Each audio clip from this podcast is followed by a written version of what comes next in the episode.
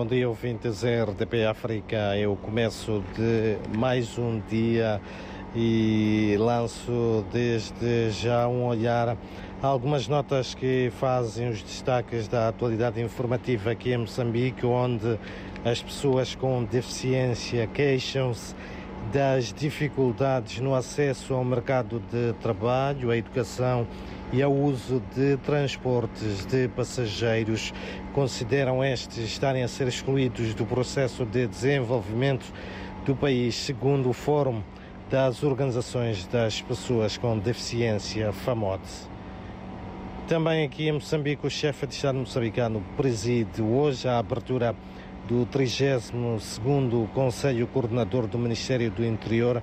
O evento de dois dias decorre sob o lema Ministério do Interior aprimorando estratégias vitais para defender a soberania nacional, fortalecer a segurança interna face aos desafios do terrorismo e a imigração ilegal. Também hoje a leitura da sentença do caso das dívidas ocultas prossegue na tenda da BO, cadeia de máxima segurança aqui em Maputo, onde o juiz da causa, Efigênio Batista, vai anunciar as decisões sobre a responsabilidade criminal de pelo menos 11 dos 19 reus arrolados no maior escândalo de corrupção na história de Moçambique. Dizer também que o presidente da Comissão Nacional de Eleições Carlos Macinha apresenta o ponto da situação da preparação do processo eleitoral,